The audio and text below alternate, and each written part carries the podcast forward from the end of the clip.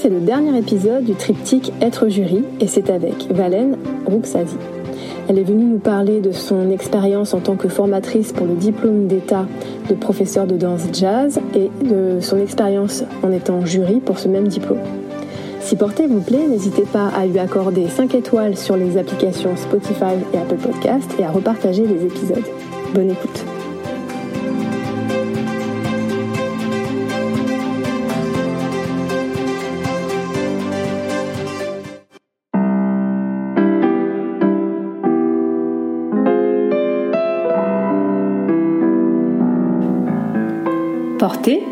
C'est un podcast sur la danse qui ouvre la porte à une communauté d'individus au parcours très différents, mais qui tous, chacun à leur manière, sont entrés dans le mouvement.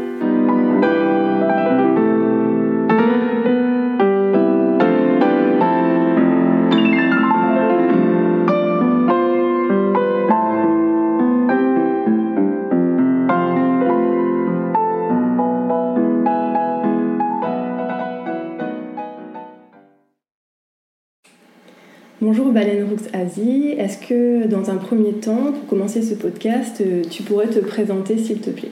Oui, euh, d'abord merci de m'inviter et de me recevoir.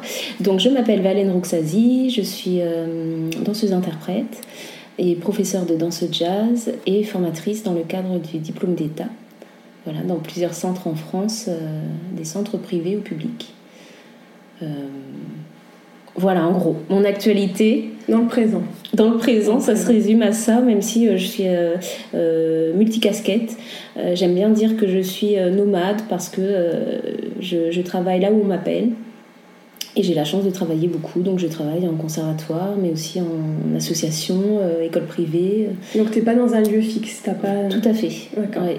Mis à part dans le cadre du DE où je travaille dans plusieurs centres, et ça, c'est ce sont des rendez-vous réguliers bien sûr toute l'année, mais ensuite euh, les, semaines se suivent et ne se ressemblent pas. Donc tu es mon troisième invité euh, sur cette thématique et pour l'esthétique jazz. Euh, dans un premier temps, est-ce que qu'est-ce que tu pourrais nous dire? Qu'est-ce que ça fait d'être jury? Qu'est-ce qu'on ressent?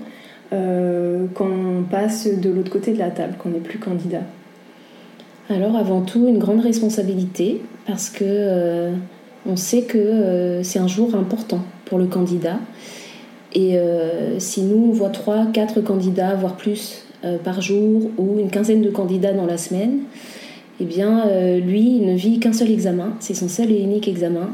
Et bien souvent, ça boucle 2-3 ans de formation, donc donc c'est un jour important et, et qu'il faut prendre avec, avec sérieux et en même temps savoir détendre aussi et euh, relativiser le plus possible parce qu'en général c'est un jour de grand stress pour les candidats donc, euh, donc voilà.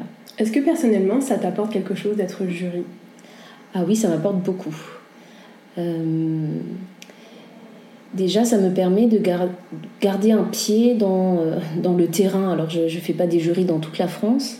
Mais quand même, ça permet de situer les propres étudiants que je peux avoir en formation par rapport à d'autres endroits. Euh, et, de voir finalement euh, que, nos problématiques en tant que formateurs se rejoignent et puis, euh, et puis évaluer un certain niveau en fait. Donc ça m'apporte ça et puis finalement les questions qu'on peut poser, c'est des questions qu'on se pose soi-même toute la vie, parce qu'on interroge nos pratiques toute la vie, dès lors qu'on continue aussi à être en formation comme je le suis actuellement. Euh, donc voilà, tout ça, ça fait une pensée, une réflexion sur nos métiers qui sont, euh, qui sont à la fois passionnants et puis euh, enrichissants et puis sans certitude. Est-ce qu'il t'est déjà arrivé qu'un candidat te surprenne ou t'apporte une réponse intéressante, différente de ce que tu aurais pu imaginer, qui, qui t'ait permis de rebondir bah, sur ton propre enseignement ou sur d'autres choses Complètement, complètement. Et euh, bon, j'irai pas jusqu'à dire que ça arrive souvent, mais quand même, ça arrive, euh, ça arrive fréquemment. Et donc, je dis souvent aux étudiants que je me nourris beaucoup. Je me nourris des propositions euh, déjà qu'ils peuvent présenter. C'est souvent des cours qui sont très réfléchis, avec un processus très lisible, enfin plus ou moins, mais, mais c'est quand même ce qu'on leur apprend en formation. Et, et puis teinté d'une singularité pour la plupart, donc donc c'est toujours beaucoup de d'inspiration déjà, et puis oui, des fois des maturités qui sont assez impressionnantes. Il y a des candidats de, tous horizons qui sont plus ou moins jeunes. il, y a il y a des gens qui sont en reconversion. qui ont 35, voire plus, voire plus une quarantaine d'années et qui, qui ont une première vie avant ça, voire une deuxième vie, et puis euh, qui savent pourquoi ils sont là. Donc, euh, en, général, un entretien qui se passe très bien, c'est un entretien qui n'a pas l'air d'un entretien et euh, qui, qui, échange, qui échange, qui rebondit d'une personne à l'autre. Qui a plus le visage d'une discussion. Complètement. Mm. Sans hiérarchie ou sans verticalisation entre guillemets de, de, la relation. du jury vers le candidat, mm. c'est plus un échange. Complètement. Si on reprend euh, du début, donc par rapport au diplôme d'État, ça commence par euh, la variation technique. Donc même si tu n'as pas été dans un jury par rapport à cet examen-là, euh, tu as toi-même été chorégraphe pour une de ces variations. Donc c'était quelle année? C'était euh, l'année dernière, en premier choix, donc 2022, oui. c'était euh, enfin cette année finalement, on est en 2022 et elle sera euh, a priori en deuxième choix. Là, je dis n'importe quoi parce que j'en sais rien en fait. Bon, peut-être qu'elle y sera encore, mais en tout cas, elle est toujours visible sur oui. Numéridance. Oui, oui. Et peut-être qu'elle sera à nouveau dansée dans le cadre voilà, du diplôme d'État, enfin la première étape. Quand on fait une variation comme ça pour un concours, euh, qu'est-ce qu'on s'imagine que le jury va chercher et qu'est-ce qu'on y glisse pour que les candidats aient de quoi en fait euh, montrer un petit peu justement cette aptitude qu'on leur demande? Alors pour la variation imposée, alors ça, n'est pas un concours, hein, c'est un examen. Euh, on n'a pas vraiment de cahier des charges, on ne reçoit pas de cahier des charges de la part du ministère. Par contre, euh, je pense que chacun a sa, propre façon de, procéder. Et moi, je me suis mis un cahier des charges. Je me suis mis dans la peau du jury. Et je me dis, finalement, cet examen, il est très court. On a besoin de valider un certain nombre euh, d'acquisitions techniques. Et en même temps, bien évidemment, une capacité expressive d'interprétation. L'un ne va pas sans l'autre. Mais c'est un exercice qui est assez périlleux, mais que j'adore que j'ai déjà fait dans d'autres euh, euh, dans d'autres situations, euh, des variations imposées de concours, notamment pour la Fédération française de danse. Mais là, c'est différent. Mais l'enjeu n'est pas le même. L'enjeu n'est pas le même, et par contre, l'exercice est le même dans le sens où on a trois minutes maximum. et que dans ces trois minutes, il faut qu'il y ait un peu de tout, à mon sens.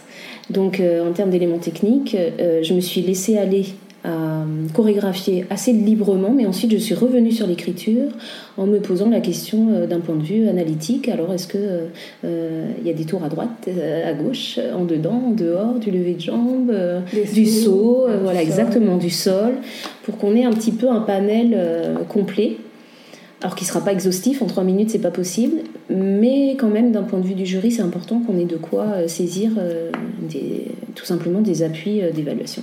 Et quand on fait une variation avec justement ce cahier des charges, est-ce qu'elle n'est pas un peu trop dure? Enfin, C'est-à-dire que pour le coup en trois minutes, s'il faut faire...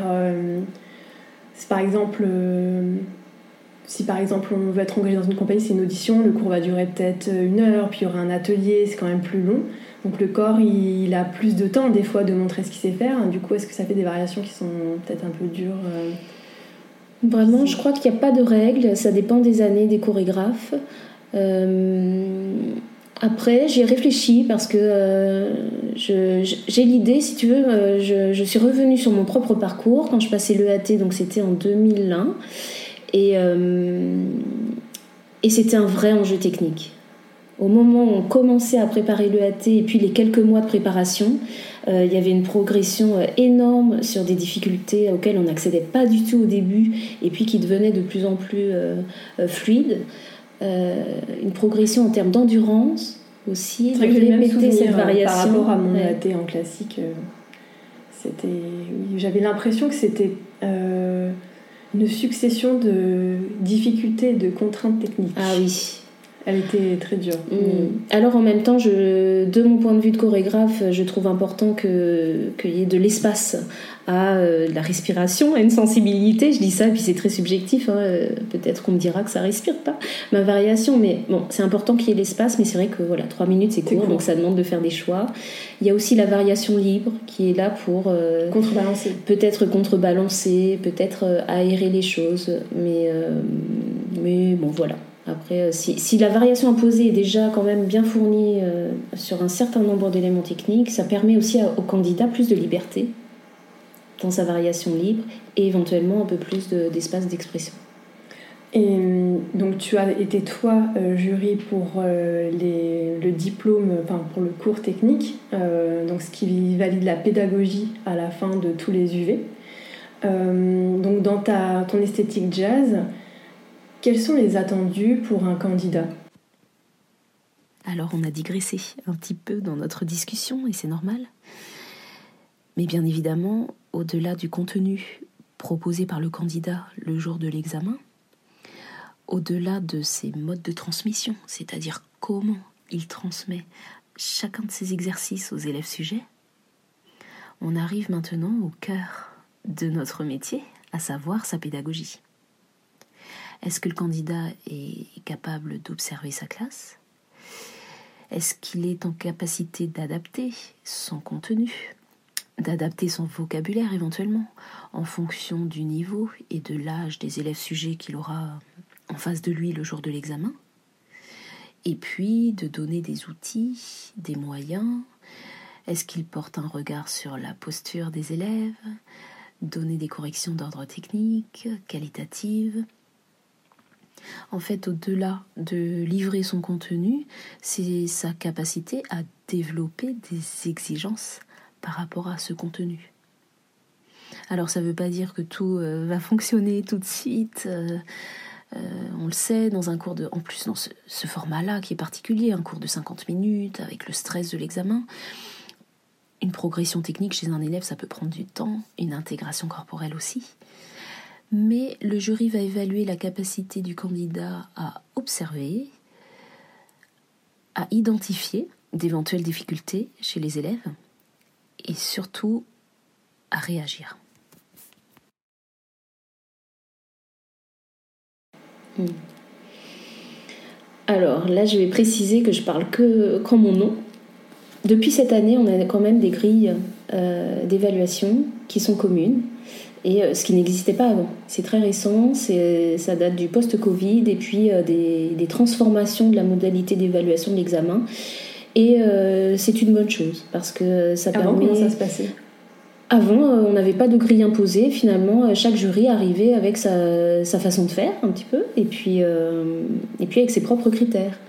Donc qui peuvent euh, parfois ne pas être exhaustifs forcément. On a tous des, des, lubies ou des lunettes du moment qui font qu'on est concentré sur quelque chose et puis peut-être moins sur, euh, sur d'autres. Je, je, dis au hasard hein, des exemples, mais euh, je vais avoir une attente, moi, Valène Rouxazi, en termes de musicalité, de rythmicité jazz et de relation à la musique très forte, ce qui ne sera pas forcément le cas d'un de mes collègues, j'en sais rien, qui sera peut-être plus sur l'espace. Bon, on a tous euh, aussi nos, points de compétence. Donc euh, cette grille, elle permet quand même d'avoir un regard plus large et puis euh, plus, plus exhaustif. Et en même temps, on se sent très, orienté. Après, donc il faut trouver la juste place là-dedans pour... comment dire ça soit pas, enfin que ça soit pas une espèce de robotisation. Exactement. Voilà. Pas trop mécanique. on n'est pas des algorithmes. Euh, Exactement. Du début, quoi. Exactement. On reste des personnes avec une sensibilité et un parcours. Complètement. Voilà. Donc euh, chaque item a euh, de 0 à 2. Non, bon, je pense qu'on peut se laisser une liberté là-dedans. Par contre, ça permet de voir chaque item et puis de poser notre regard partout, en se servant aussi bien sûr de nos collègues qui ont chacun leur point de, de compétence voilà, ça enlève peut-être quelques angles morts ou ça donne des idées. Mm. Et donc en jazz, euh, c'est vrai que bon, euh, d'une esthétique à l'autre, on n'a peut-être pas les mêmes, euh, on regarde peut-être pas les mêmes choses, quoique il y a aussi un tronc commun qui est important au niveau de la pédagogie. Oui, complètement. Si on commence par ce tronc commun, peut-être mhm. comment on s'adresse aux élèves, comment voilà, on fait des relances dans un groupe ou des choses comme ça. Complètement. Qu'est-ce qui est attendu pour un, par un futur professeur Alors, je dirais qu'on différencie, j'essaye en tout cas à titre personnel, hein, d'avoir un regard assez différencié sur qu'est-ce qui, est proposé de, l'ordre du contenu. Est-ce que le contenu est spécifique le contenu du cours? Est-ce qu'il est, euh, cohérent en termes d'objectifs? Est-ce qu'il est adapté au niveau euh, des élèves sujets euh, qui sont en train de prendre l'examen? Donc, bon voilà, après, à partir de là, il y a plein, plein, plein, plein de points de regard qui, peuvent, qui peuvent être plus ou moins détaillés. Au-delà du contenu, il y a aussi le contenant. Comment je vais le proposer? Est-ce que l'élève sujet sait varier les procédés de transmission pour euh, en fait éviter euh, un systématisme? Euh, comment il s'adresse aux élèves? Est-ce qu'il a développé des exigences? C'est-à-dire quand on parle d'éviter le systématisme, c'est-à-dire varier, si on parle concrètement aux élèves par exemple, mettons qu'on ait fait une formation et qu'on se dise ah non on m'a pas du tout parlé de ça, mm. mais de quoi il parle en fait? De quoi, de quoi tu parles quand tu dis varier les procédés? Mm. Euh, par exemple, euh, on apprend souvent en formation à utiliser le chanter-parler, tu as dû le vivre aussi, hein, pour pouvoir chanter sa proposition, intégrer des qualités, des mots euh, qui, qui, nous, comment, qui décrivent l'exercice en termes de direction, orientation, qualité, mais aussi un peu de rythme dans notre voix et un peu de, de compte, de, en tout cas de placement dans la mesure, pour donner à la voix des informations complètes et euh, éventuellement le faire en miroir face aux élèves. voilà, par exemple, ça c'est un procédé. Euh, j'ai pas encore de musique, je le fais en chanter parler, je regarde les élèves en même temps et euh, on s'occupe de leur mémorisation de l'exercice. Il y a d'autres procédés. On pourrait procéder par imprégnation, une petite cellule courte, répétitive, que je vais répéter, dans laquelle je vais m'engager corporellement un maximum, et que les élèves vont vivre avec moi par empathie kinesthésique, par, par imprégnation donc. On pourrait imaginer de dicter complètement son exercice, de ne rien faire, de ne rien démontrer, et euh, d'utiliser tout le langage, le vocabulaire qui permet de s'y retrouver, de prioriser les informations. Enfin, voilà, ça, ce sont trois exemples de façon de faire. Et quelque part, euh, je pense qu'en formation, on essaye d'avoir un point de vue euh, global sur toutes ces façons de faire. Et ensuite, libre à l'étudiant d'en utiliser, d'en privilégier une, plutôt une sans oublier les autres. Mais voilà, sans oublier les autres. Par contre, je vais insister sur un fait. Je pense, moi en tant que, jury, euh, j'ai pas à imposer, ni en tant que formatrice d'ailleurs, euh, ma façon de faire. Moi j'ai mon, propre, mes convictions là-dessus, sur ce qui est plus efficient à certains moments que d'autres. Et ça marche pour toi parce que tu y crois? Voilà, ça marche aussi parce que ça dépend du contenu, de ce que tu proposes. Mais en tant que jury, euh, j'ai pas à imposer, même si je perçois que, par exemple, c'était pas forcément le meilleur choix sur cette proposition. Là, c'est important que je projette pas euh, ce que j'aurais pu faire, euh, moi ou quelqu'un d'autre, pour l'imposer au candidat. Donc là, le, le, travail du jury, à mon sens, ok, c'est poser ce constat-là. Effectivement, c'était pas le choix le plus pertinent au moment de l'entretien, mais j'accueille et je laisse et j'observe. Parce que peut-être aussi euh, ce choix-là expliquera le prochain dans la prochaine proposition. Donc euh, laissez faire les 50 minutes et dans l'entretien, alors là on vérifie. Vous avez fait ce choix, est-ce que il euh, y aurait moyen de faire autrement et comment Est-ce que vous connaissez d'autres procédés de transmission et finalement quels bénéfices, quels inconvénients pour l'un et l'autre? Enfin, c'est vraiment au moment de l'entretien que ça se discute et que ça se joue. Donc l'entretien, il est essentiel, faut rien lâcher jusqu'à ce, oui, cet instant. Il est complémentaire. Complètement. C'est-à-dire qu'on peut vraiment éclairer ses, ses, pratiques et ses convictions.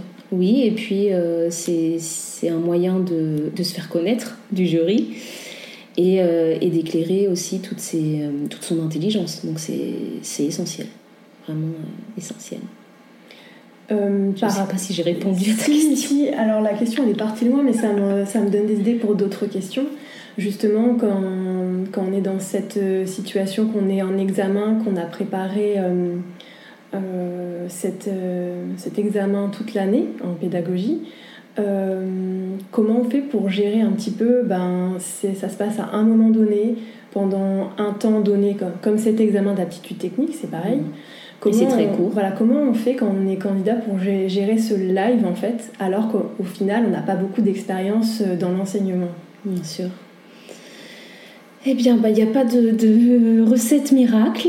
Euh, c'est essayer de relativiser un petit peu les choses et en même temps, euh, enfin, comment dire, ne, pas prendre les choses avec trop de gravité et pour autant y mettre tout son sérieux et puis tout, son engagement. Alors, euh, tu me tends une, une perche parce que je suis en train de le vivre actuellement, puisque je suis toujours en formation. Je suis actuellement en, en dernière année de spécialisation à FCMD. Et donc, nous sommes le. Attends, on est quoi? On est le mardi euh, 6 septembre et je passe mon examen euh, samedi, le samedi 10 septembre, mon examen final.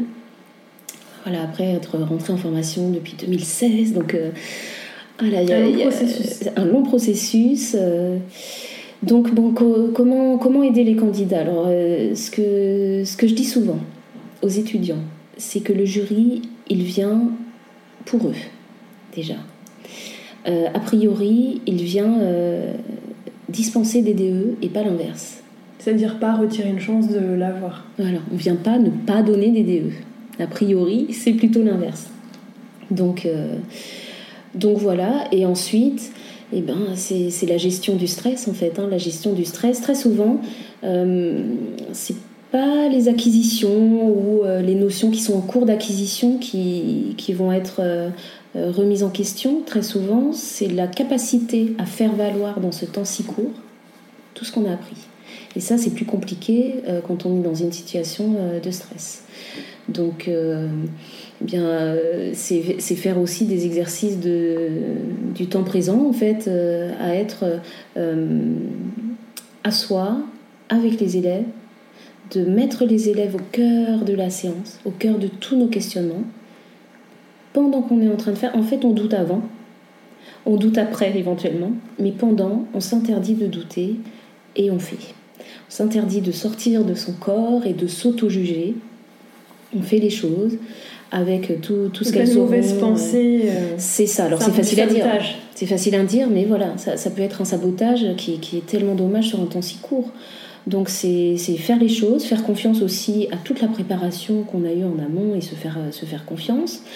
Euh, et puis surtout se dire, ok, quoi qu'il arrive, malgré toutes les imperfections qu'il peut euh, y avoir, on en parle à l'entretien et puis avoir la lucidité sur ce qui s'est passé tout simplement.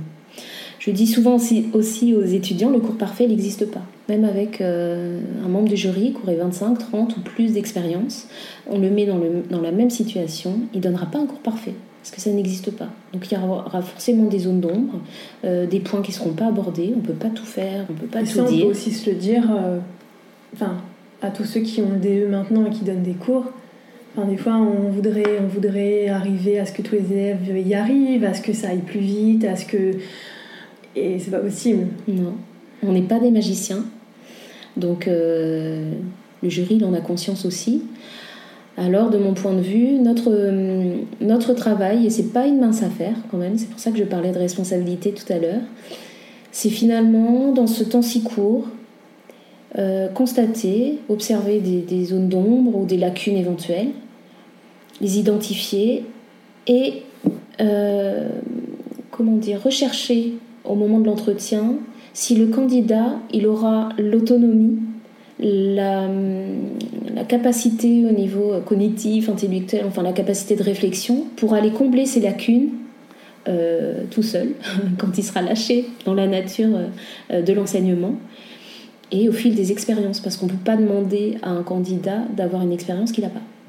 Oui, parce qu'on sait qu'on n'a pas le droit de donner des cours avant d'avoir le diplôme, et en même temps, on sait qu'on saura donner des cours bien après le diplôme. C'est ça, c'est ça. C'est pas euh, j'ai le diplôme et du jour au lendemain euh, tout va bien, j'ai plus de questions.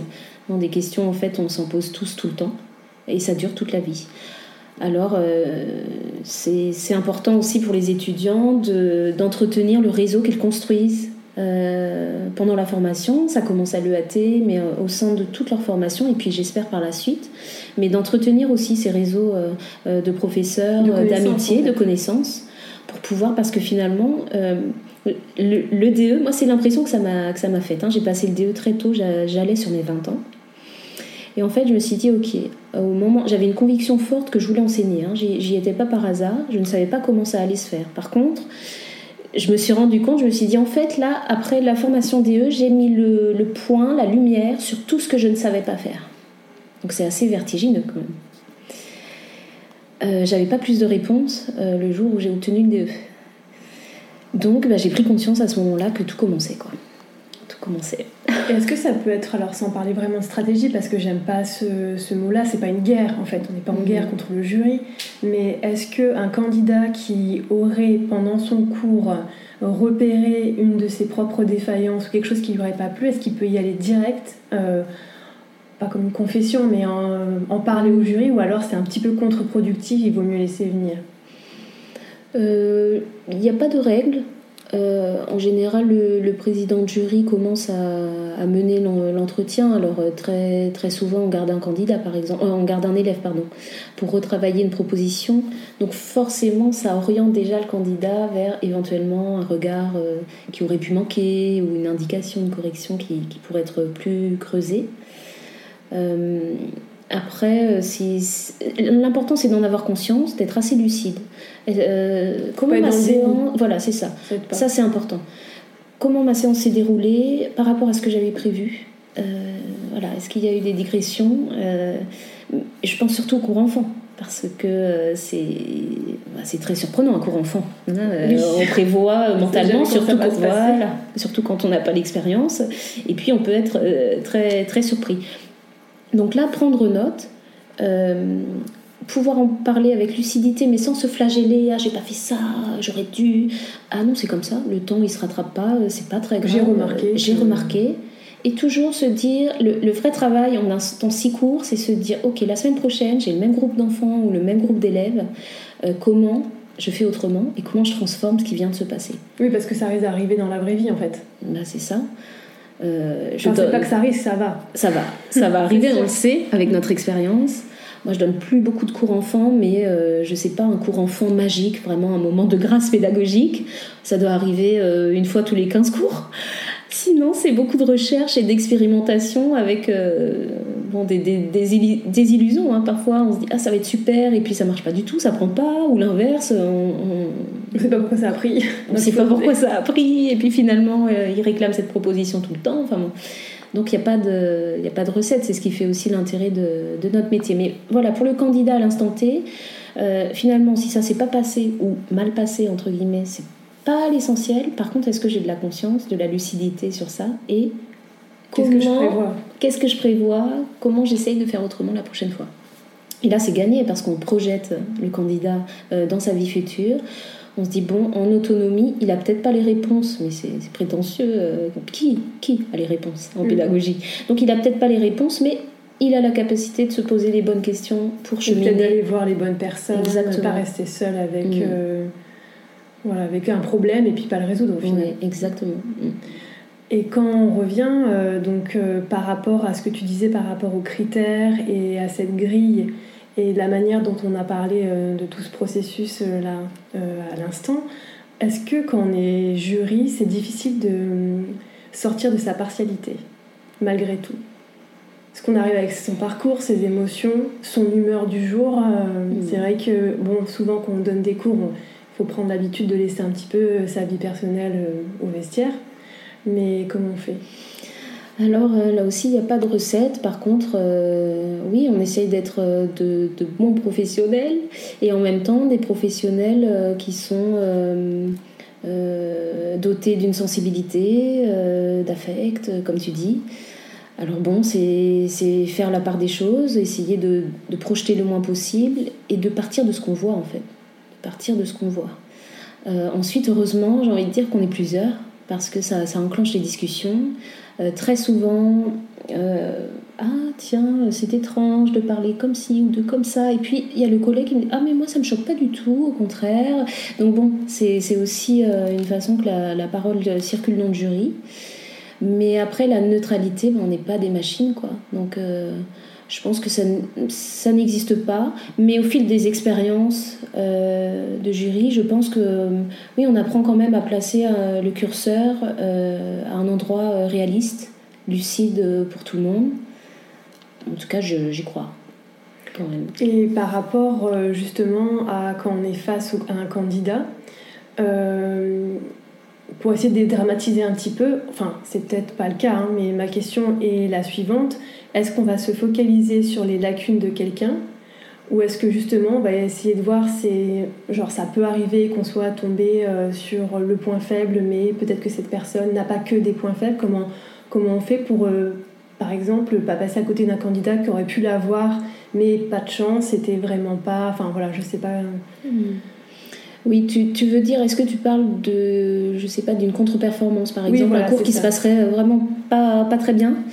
Euh, où le candidat peut perdre pied à un moment donné. Alors qu'au final, euh, alors qu'au final, euh, alors bien sûr, que voilà, ces candidats, ils sont, s'accrochent et repassent, mais oui. est-ce, qu'il y a un rattrapage au final? Alors, est-ce qu'il y a un rattrapage? Comment ça? Est-ce qu'on peut le repasser? bah, Par exemple, il y a des examens, il y a des séances de rattrapage. Je ne sais pas si l'examen mhm. d'aptitude technique ça a été le cas à un moment donné, mais plus. Je, je crois que c'est de retour pour l'examen l'EAT, mais je ne veux pas dire de bêtises. En fait, à l'époque, à l'époque, quand on avait entre 9 et 10 à, l'EAT, euh, il y avait une deuxième session de rattrapage. C'était un vrai rattrapage. Je ne sais plus si ça existe encore. Je ne voudrais pas dire de bêtises. Je pense pas. Mais ODE, non. Mm, ODE, non. Euh, par contre, euh, le candidat peut le repasser en candidat libre dans un autre centre. la même année, il me semble que c'est limité à deux présentations de l'examen. Il me semble mais je. vérifier. À vérifier. À vérifier. Bon, c'est pas un vrai rattrapage au final pour repasser. Non, c'est une, une, seconde chance en fait de repasser l'examen candidat libre. Donc euh, ça, ça arrive. Alors des contre-performances, euh, on en voit tout le temps. Moi, en tant que formatrice, j'en vois et dans les deux sens. C'est-à-dire des gens qui, euh, pour qui je me pose aucune question, ça a roulé toute l'année, je sens l'intelligence, et puis qui se retrouvent livides le jour de l'examen, à côté de leur pompe.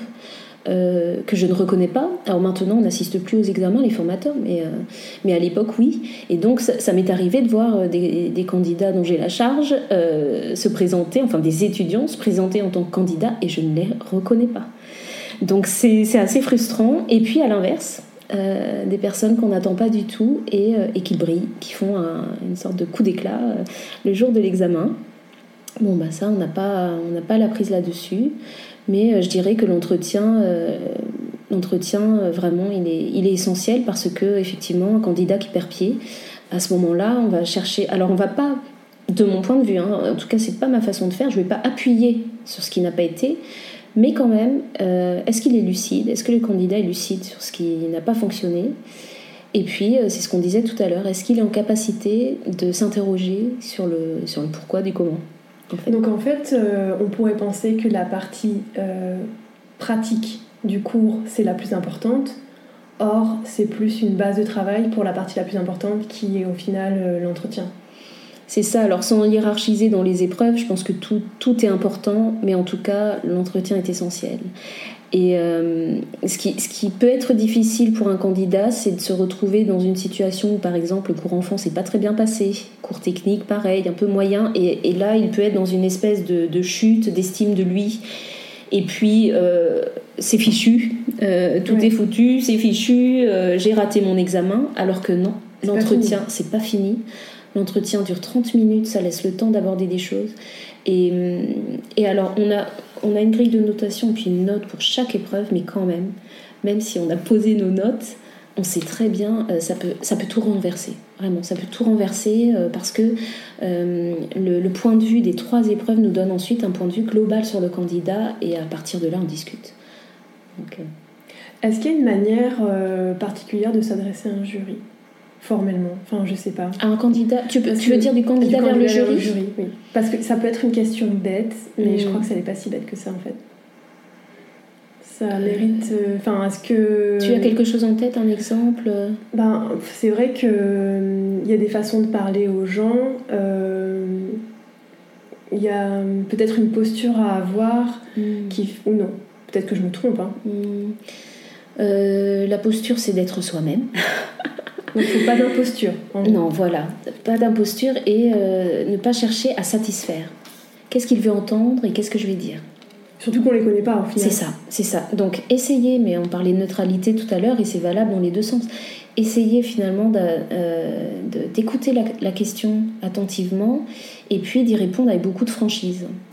Euh, alors, au niveau de comment on s'adresse à, un jury, bah, effectivement, il ne faut pas surinterpréter la question comme Ah, il, a vu ça de moi, ou Ah, c'est parce que j'ai pas fait ça, Ah, il attend, il attend ça. Tu vois De pas interpréter, d'essayer de répondre simplement, et, là, se permettre de, réfléchir et de laisser rebondir son esprit à voix haute. Euh, le jury sera là pour nous euh, guider si on part trop loin, si on part ailleurs, mais par contre il a besoin de, de, palper que effectivement euh, il y, a plein de choses qui se passent au niveau cognitif, réflexion et que surtout le candidat se pose des questions.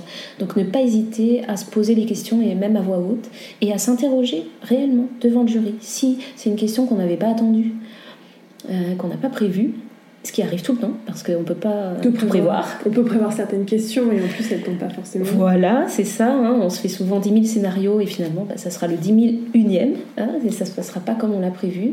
Donc si, si, si on sent qu'on n'a pas la réponse et que c'est en fait que c'est même la première fois qu'on s'interroge là-dessus, et eh ben, accepter avec euh, humilité mais honnêteté aussi. De laisser venir cette première fois. De laisser venir cette première fois et, euh, et pourquoi pas euh, dire je m'étais jamais posé la question, euh, mais c'est intéressant d'y réfléchir et puis hop, et commencer à se mettre en, en réflexion. Quoi.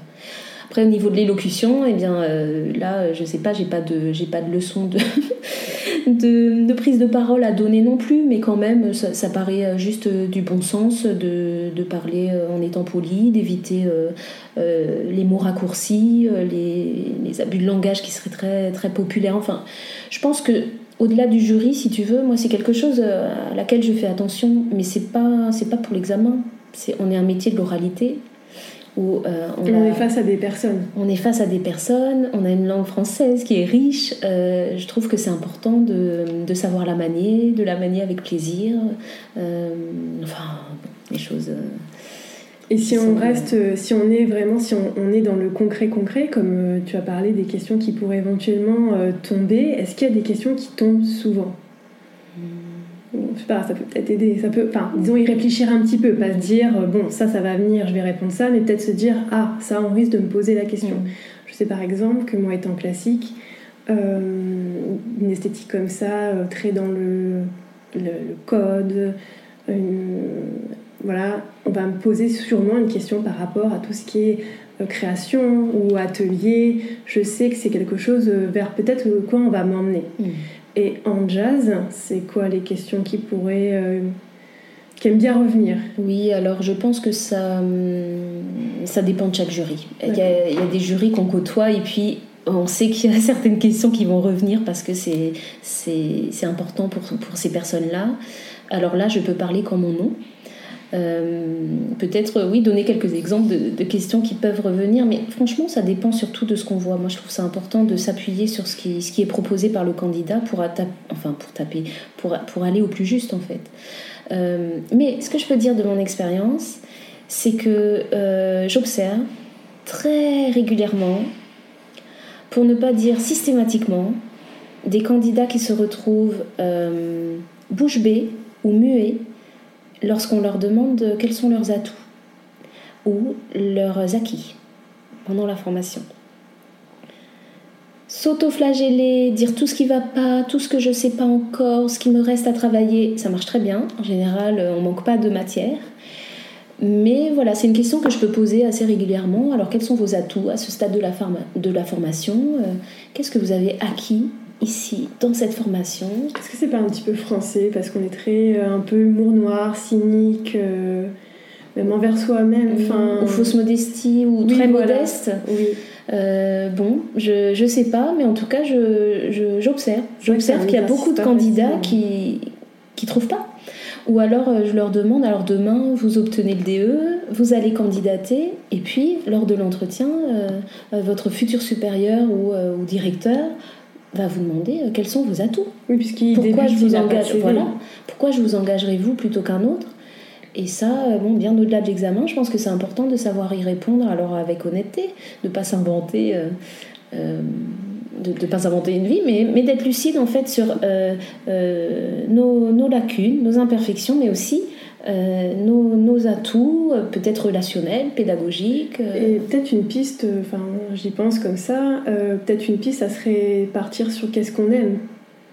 aussi, parce Mhm. que c'est un peu un biais cognitif que la personne humaine a, c'est-à-dire qu'on aime bien faire ce qu'on sait faire. Mm, Donc oui, peut-être euh, peut-être partir de là et élargir. complètement. euh, Oui, c'est, tu as enfin, raison. c'est juste une petite piste, mais euh, Oui, parce que d'autant, on sera d'autant plus animé dans la discussion avec ferveur, avec du feu et, et, et enthousiasme. Donc oui, c'est une. c'est pas forcément quelque chose qu'on maîtrise, mais c'est peut-être un début. Complètement. Mm. Et ça permet peut-être de ne pas le prendre, euh, pas avoir l'impression d'être prétentieux, mais au contraire de remettre ça dans peut-être une visée d'ambition. Euh, ce que j'aime faire aujourd'hui à l'heure actuelle, c'est ça, je tends vers ça. Dans, la vie rêvée euh, d'un contexte de travail, j'aimerais bien faire ça. C'est vrai, c'est une bonne piste. Mm. Et pour terminer cette, euh, cette discussion, il serait peut-être intéressant de, de poser la question de comment gérer justement l'échec à cet examen et que cet échec soit juste une expérience profitable pour une future euh, réussite et un avenir en fait. Mm. Alors c'est pas évident forcément. Euh, en tant que formatrice, on, essaye toujours euh, que l'étudiant voit beaucoup plus loin que l'examen parce qu'on est là pour préparer sa vie entière de professeur. Donc, donc la visée est beaucoup plus longue, mais forcément on rentre dans une formation avec un examen diplômant au bout et on a envie de l'avoir. Alors euh, relativiser l'échec parce que ça arrive à des personnes très bien et ça arrive à des personnes qui le méritaient. Euh, mais bon, euh, on ne maîtrise pas tout, comme on le disait tout à l'heure, la gestion du stress fait que parfois on passe à côté de son examen. Donc essayer de transformer ça, déjà relativiser, parce que C'est pas une porte qui se ferme. Non, Ou peut-être pas à double tour quoi. complètement. Et puis euh, la Terre continuera de tourner le lendemain, le Soleil de se lever, on ne sera pas les premiers ni les derniers, alors ça fait mal, hein, ça égratine beaucoup. Euh, par contre, de ma propre expérience, euh, un échec est beaucoup plus formateur qu'une réussite. Et des étudiants que j'ai pu observer qui ont fait des bons spectaculaires après un échec qui a été très douloureux. Mais donc voilà, ça c'est pour donner un peu d'espoir. Et, et en même temps, je, me dis, si, si dans tous les apports de la formation, euh, c'est encore difficile dans ce format très court de mettre en valeur ces acquisitions, c'est que quelque part il y a encore une fragilité et qu'on doit s'interroger là-dessus. Ça n'arrive pas par hasard. Et, euh, est-ce qu'il ne vaut pas mieux euh, rentrer dans la vie active avec un examen dont on n'a pas douté, on s'est senti à notre place, euh, sans aucune ambiguïté, euh, on sait que voilà, c'est fluide, ça, passe sans problème plutôt qu'un examen où c'était un peu limite, tout le monde se posait des questions et ah, on a fini par le, décrocher. Alors ça, je vais parler euh, vraiment en mon nom, mais j'ai toujours, j'ai passé mon DE en 2003. Oui, je suis en train de réfléchir, c'est ça, 2001 le AT, puis 2003 le, le DE. Et ne me demande pas pourquoi, un concours de circonstances, je ne pourrais pas te dire pourquoi, j'ai toujours cru qu'on m'avait donné le DE par pitié et Ah. par complaisance. Bon, euh, c'était pas terrible, mais bon, allez, on va lui donner. Donc Parce que, voilà. ça sonnait un peu comme un échec pour toi. Complètement. Complètement. Et donc, c'est, j'ai pas passé un bon moment. Je suis sortie pas satisfaite. Et j'ai Et toujours après cru. c'était ta propre subjectivité. Complètement, je dis pas, tu vois, c'est pour ça que je te dis, je pourrais pas t'expliquer pourquoi, hein, c'est, moi qui. Voilà, c'est, mon interprétation de, de la chose. Et j'ai passé 10 ans, sans mentir, jusqu'à ce que je rentre ensuite en formation CA. J'ai passé 10 ans à, à douter d'une manière maladive en pensant que j'avais pas ma place et que euh, j'étais pas légitime à avoir le DE. Il m'a fallu 10 ans et rentrer en formation CA pour me dire Ah, peut-être que ce que je fais, c'est pas trop. Ça va. Voilà, tu vois, donc euh, parfois, je, et puis je te, je te le dis, j'ai- tenu ce discours, à- enfin ce discours, ce- cette discussion avec une étudiante qui a, hum, qui a échoué l'année dernière euh, au DE et qui pourtant de- de- de- avait vraiment un potentiel pédagogique que je trouve énorme. Mais euh, bon, avec des oscillations euh, du, du très haut vers le très bas, euh, les mises en situation n'étaient pas constantes, tu vois, d'un- jour sur l'autre. Donc, et puis le jour de l'examen, ça a été plutôt, plutôt un bas. Mais je lui ai dit, je préfère que ça passe pas cette année parce que ces fragilités, voilà, sont dommages et tu vas apprendre à les dompter. Voilà. Voilà. Et pour que ça passe, mais comme ça l'année prochaine, qu'elle se pose jamais de questions sur sa légitimité. Parce qu'il n'y a rien de pire que de sortir d'un examen avec euh, beaucoup de frustration ou le sentiment euh, d'avoir été à côté de ses pompes tout le long de l'examen.